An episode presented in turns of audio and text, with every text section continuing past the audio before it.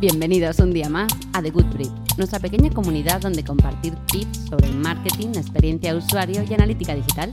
¿Te apetece? Empezamos. Hola a todos, estamos aquí un día más, Víctor y yo, Paula, y hoy os traemos un tema del que a nosotros nos gusta discutir bastante, ¿verdad? Uh, yeah. Bueno, hoy os vamos a hablar de qué es el CRO, pero sobre todo queremos hablar de cómo debe de ser el equipo perfecto de CRO. Para que no se haga demasiado duro, vamos a hacer una pequeña introducción para aquellos que no lo conozcáis de qué consiste y luego ya entramos en materia. Muy bien. ¿Quieres que coja mandos o...? Sí, por favor. Muy bien, pues bueno, a ver, CRO, esa palabrita que suena tanto en las agencias y en las empresas. Bueno, al final, muchos ya lo sabéis, pero CRO es básicamente optimizar la conversión. Eh, y esto se traduce en, empresas y agencias, en llevar un equipo destinado básicamente a tener foco en esto, ¿no? en hacer test o hacer cambios que eh, permitan cambiar la experiencia del usuario de tal manera que eh, se optimice y al final pues generemos más ventas, más leads o cualquier objetivo que tengamos de negocio. Pero a veces incluso va mucho más allá, no va solo al negocio puro y duro, sino que eh, a través de esa mejora de experiencia que no tiene por qué ser mejorar un KPI de más ventas, sino que puede ser, oye, pues visitar más una página de producto, pues esa facilidad que le damos al usuario para llegar hasta ver un producto de una manera más fácil, pues al final secundariamente eh, pues hacemos que al final el usuario termine con, contratando el producto que estamos ofreciendo. ¿no? Entonces es un poco el mundo del CRO. La realidad es que cada vez se ve mucho más, llevamos muchos años donde cada vez más las empresas apuestan por este tipo de, de proyectos o de equipos y, y, la verdad es que la primera pregunta que surge es ¿no? Eh, ¿qué personas tengo que meter en este equipo eh, para que tenga éxito el proyecto? Sí, un poco para a lo mejor la gente que a lo mejor es, bueno, que no ha escuchado hablar tanto del tema, eh, no es algo súper nuevo. O sea, la gente ya estaba haciendo esto. Simplemente Exacto, que ahora sí, sí, hay sí. como una metodología, una manera de trabajar eh, en la que estamos todos aprendiendo y en la que estamos llegando un poco a definir de qué manera es la mejor para sacar los resultados. Sí, de ¿no? hecho al final eh, los analistas web, que fueron un poco los que primero se metieron en el mundo de pues eso de los e-commerce, de los sitios web, al final a través de los datos eran los primeros que recomendaban los primeros cambios, ¿no? Y, y se, se, ponían en, en place, ¿cómo se dice en español? Los, los implementábamos, ¿no? Eh, tú analizabas datos, sabías que el usuario que se perdía, pues había que hacerle esto o lo otro, Uh -huh. lo implementabas y empezabas a ver cómo tu conversión respecto al año pasado, al mes anterior y a la mes, semana anterior Uh -huh. iba mejorando, ¿no? Pero yo creo que el punto de ese método, metodología que comentas tú, Paula, es cuando nos dimos cuenta que el mundo de la farmacia ya estaba testando un fármaco contra otro, ¿no? Y siempre ponían un grupo de control que al final era el mismo eh, que, lo, que, la, que, la, persona a la que hacías el cambio y te permitía medir, ¿no? Y entonces ahí se metió un poco, yo creo, esa metodología. Sí, tú has hablado de la farmacia, pero al final es eh, la única manera que tenemos de analizar cosas es tener grupos de control y, ¿no? y, uh -huh. y contrarrestar eh, variantes. Entonces, un poco lo que, digamos que el CRO tiene como dos bases o dos grandes pilares, que sería todo el mundo del de test, los test AB, test multivariante, de los cuales, bueno, podríamos hablar en otro podcast. Exacto. Eh, y luego también un poco de know-how, ¿no? De todo lo que tú sabes de un sector, del mundo digital, que sabes que poniéndolo en práctica puedes llegar a mejorar Exacto. el propio producto. Uh -huh. Vale, pues ahora vamos a hablar vamos a ir al core de este podcast, que es hablar de quiénes deben de formar ese equipo multidisciplinar y cómo cambia un poco la película si estás en una empresa pequeña o si estás en una empresa grande. Justo. O una mediana. O una mediana, por supuesto. Pero entonces vamos a ir primero a la pequeña, ¿no? Una empresa pequeña que dice, necesito optimizar, digamos, lo más sencillo, esta web que tengo, ¿no? Eh, que, y quiero un todoterreno, ¿no? Quiero esa persona que, claro, que me optimice, que sea el CRO. Justo. ¿Existe el CRO? O sea, así como lo cuentas, que tenga que saber de todo, yo creo que es imposible, porque puede ser muy bueno en algo, te, saber un poquito de lo otro, pero uh -huh. al final donde las personas casi vamos es a especializarnos en algo y saber un poco del resto, ¿no? O sea, yo creo que cuando eres una empresa pequeña te interesa tener un cerreo mixto, ¿no? Que sepa hacer un poco de... que se meta... que no, le, no tenga miedo del HTML, del CSS, un poco de JavaScript... Eh, pero tampoco hace falta, ¿no? Porque a lo mejor la propia herramienta te permite con un editor visual cambiar la, la historia, ¿no? Pero tiene que no tener miedo a esa parte un pelín técnica que al final en el futuro deberíamos todos saber algo de esa parte técnica, ¿no? Mm. Tanto seamos diseñadores, mm, Sí. lo que sea, ¿no? Pero es verdad que el punto diferenciador al principio de un proyecto, cuando estás casi solo, cuando que es cuando te contrata una empresa pequeña, ¿no? Y dices, ah, la CRO te he contratado porque mola un montón ese nombre, tengo idea de un proyecto, pero esa persona ahí yo creo que tiene que ser un poco analista, más que solo de diseño o, o, CR o, mm, o- o de desarrollador, ¿no? Porque al final el que te va a decir si funciona o no algo es, ese, es el dato, ¿no? Entonces creo que tiene que saber un poquito de datos más que otra cosa antes, ¿no? ¿O cómo lo ves tú? Sí, estoy súper de acuerdo. Al final, eh, para hacer buen CRO, y lo vamos a ver en el caso de poder montar un equipo completo, yo creo que lo vamos a hablar ahora en un ratito, al final tú necesitas conocer mucho un negocio. Y eso es verdad que hay gente de, de las empresas, de la propia empresa, de la propia marca, que es la que te va a dar ese conocimiento de negocio. Sí. fundamental. Necesitas tener una parte analítica muy grande, de, tienes que ser un analista web bueno. Tienes además que tener eh, conocimientos de experiencia de usuario, tienes que, Sí, que saber buscar soluciones a todos esos problemas que tú quieres solventar de una manera visual y además tienes que ser capaz de desarrollar la solución. Ya. Es verdad que ahora cuando tú hablabas de que eh, el editor visual te puede ayudar, lo que está pasando es que hay un montón de herramientas que te ayudan a poner en marcha estos TSAB Claro, claro. Y todo se facilita. Pero es verdad que es muy complicado saber de todo al 100%. Eso no significa que cuando tú estás en un equipo multidisciplinar, al final eh, el conocimiento, digamos, que, que es Fluye, ¿no? fluido y Claro. todos compartimos y es, y es lo mejor, ¿no? Pero vamos a ir como resumiendo, ¿no?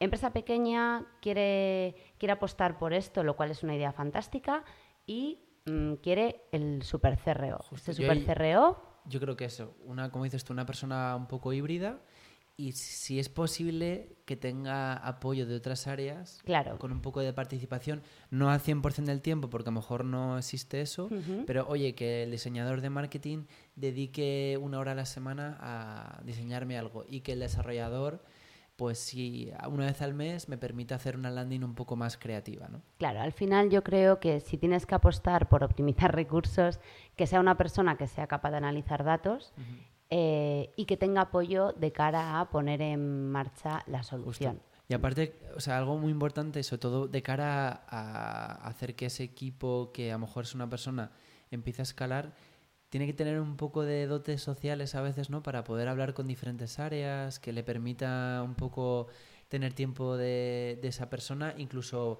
para vender el propio proyecto internamente, ¿no? Eso es muy interesante lo que estás diciendo. No sé si ocurre tanto en las empresas pequeñas como ya en empresas medianas o grandes, que cuando comienzas proyectos novedosos para la gran mayoría de la empresa, eh, esa persona que contratas o esa persona responsable de ese proyecto se convierte también en comunicador ¿no? de, Justo, de sí, ese sí, sí. proyecto, de evangelizador, de, de ese proyecto internamente Total. también.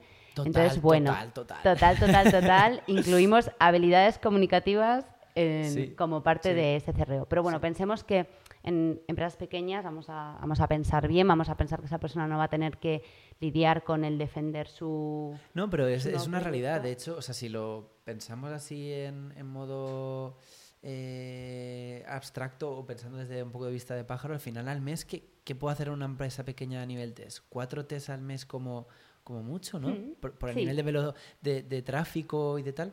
Y entonces, tres cuatro test al mes, eh, al final necesitas dedicar el tiempo a, a vender esos test, ¿no? A escalar También. el proyecto. Entonces, Sí, luego hay otro... analizar, ¿no? A buscar insights Sí. todo el tiempo. Y, pero hay una parte de esa persona que es, mm, digamos, mostrar el proyecto. Porque no es como... eh, ¿Cómo decirlo? No es como... No estás haciendo una campaña de marketing, que es, que es algo que se ve. No estás eh, creando un producto, no estás desarrollando algo, estás mejorando algo que ya existe. O sea, el valor Mm. diferencial de lo que tú hagas o, cuánto valor aportas al negocio realmente está en, en ese punto de mejora de conversión. Pero entonces, si no se ve, si no lo ve la gente, al final creen que es el mismo producto, porque al final IBTS es como poco visual para la gente. La gente no se da cuenta que está cambiando la web o no, ¿sabes? Entonces, creo Hmm. que es interesante ese empuje de que puede ser del Sí. CRO o a lo mejor del manager de ese equipo, ¿no? O, del proyecto entero de marketing que Claro. intente moverlo. Sí. Sí, sí, me ha gustado. Vamos a ir ya poco a poco. Hemos pasado un poco del super cerreo, ¿no? Esa persona que lo tiene que tener todo, eh, que yo creo que la conclusión es eso es imposible, necesita apoyo. Pero ahora vamos a la utopía, vamos al qué es el equipo perfecto de CRO, donde fluye todo, donde se crea una manera de trabajo eh, ágil, dinámica, donde todos colaboran, etcétera. Yo ahí yo creo que y la utopía casi a veces se resuelve en, en, empresas grandes, ¿no? Porque es cuando hay más recursos, hay más dinero para invertir en un proyecto de este tipo. Yo creo que al final, eso, eh, cuando ya, digamos, se quiere establecer un equipo dedicado a este proyecto, que ya no se queda solo en optimizar una web o una aplicación, sino que incluso va mucho más allá y colabora con equipos de medios, los equipos de CRM para, pues no solo orquestar test, sino también orquestar personalización al mismo tiempo. Yo creo que el principal el que hablamos, ¿no? El cerreo, que es un poco analista eh, con un poco de experiencia de, experiencia de usuario, por repetirme. Eh, tiene que estar la persona de, también de UX diseño, que ahí tú conoces más.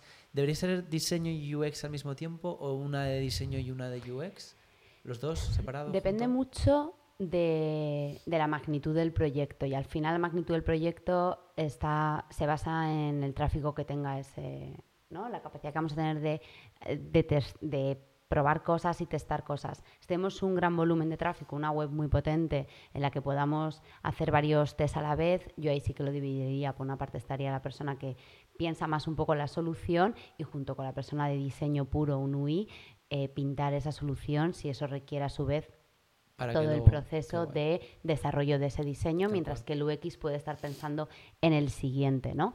En ese caso es verdad que la persona de UX debería estar muy pegadito al analista. Es un equipo que tiene que trabajar súper unido. Esto es una redundancia porque todos los equipos tienen que trabajar unidos, pero es verdad que todo insight que, que saque el analista, que yo creo que es un buen punto de partida, que sea el analista quien saque el insight, eh, pase directamente a un UX, que la persona de UX también con su know-how, con sus análisis más heurísticos, etcétera, también vaya él sacando sus propios insights de, del producto en, sí.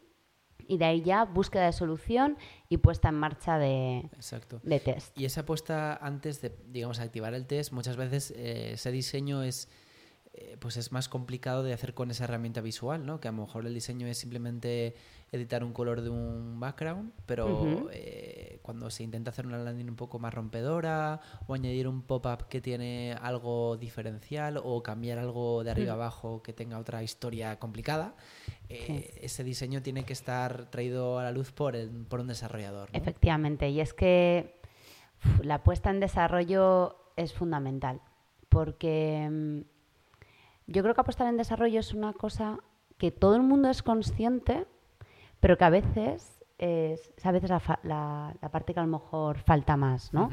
y, y, para que las cosas funcionen bien, para que al final esa solución pensada funcione y etcétera, y se haga de una manera bien y bueno, que el producto final sea correcto, se requiere apostar por, por desarrollo, efectivamente. sí, sí, sí.